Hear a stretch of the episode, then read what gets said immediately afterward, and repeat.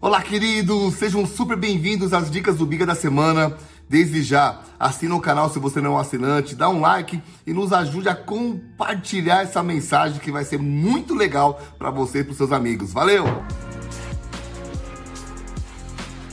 Queridos, estamos em dicas mais curtas para poder te abençoar e você conseguir mandar de uma maneira mais rápida para os seus amigos. E nós estamos numa série de mensagens nas dicas, onde nós estamos falando sete passos para nós termos um relacionamento saudável e para quem é casado, para termos um casamento de sucesso. Semana passada eu falei que o primeiro passo é a criatividade. Você precisa aprender a ser criativo para ter um casamento abençoado. Ah, pastor, como assim? Vale a pena você buscar a dica da semana passada, do dia 21 de abril, tá ok? Hoje eu quero falar sobre o segundo passo para se ter um relacionamento de sucesso, um casamento abençoado, que é aprenda a ouvir bons conselhos. Queridos, não tem como a gente pedir conselho para alguém que não consegue dar o exemplo com a própria vida.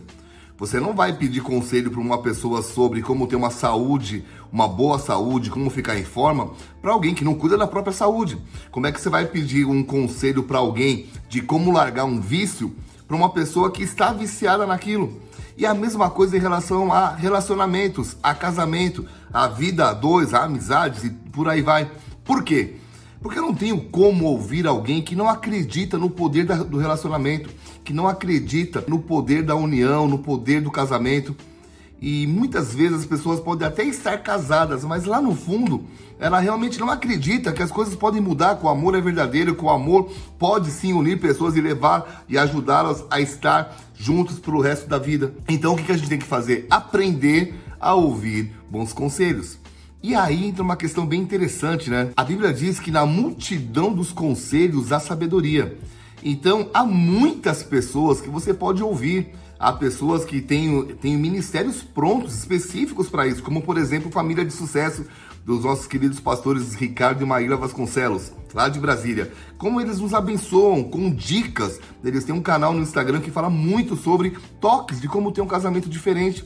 Então eu queria te incentivar a ouvir pessoas que acreditam no que você está buscando e ver se aqueles conselhos são aplicados ou não na sua vida. Mas na boa, querido, sozinho você não vai a lugar nenhum. Então você precisa aprender a ouvir. E ouvir quem? Quem acredita que há restauração, quem acredita que há sim perdão e que tem como ter um casamento feliz e ter amizades sinceras. Que Deus te abençoe a partir dessa dica. Quero orar por você e aprenda a ouvir pessoas assim. Procura, tem, tem gente de valor por aí, tá? Pai, obrigado por essa dica. Eu te peço, nos ajude a ter discernimento e entender quem são as pessoas que vão nos inspirar e nos ajudar a ter um relacionamento sadio em nome de Jesus. Ótima semana, nos vemos semana que vem.